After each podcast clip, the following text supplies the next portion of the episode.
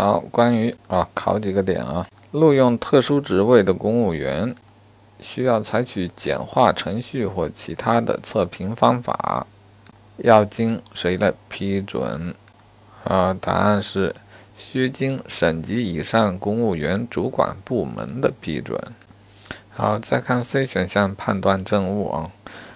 市环保局以新录用的公务员试用期满不合格为由，决定取消录用，这说法对吗？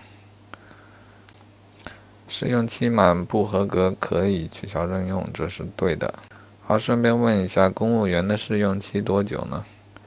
是一年。好，再看 D 选项，国务院卫生行政部门规定公务员录用体检项目和标准。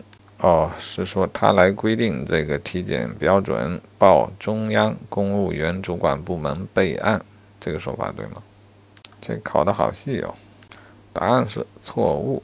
啊，本选项说的是卫健委来规定报中央公务员主管部门备案啊，这个说法是错的啊。事实上是由卫健委与中央公务员主管部门会同制定。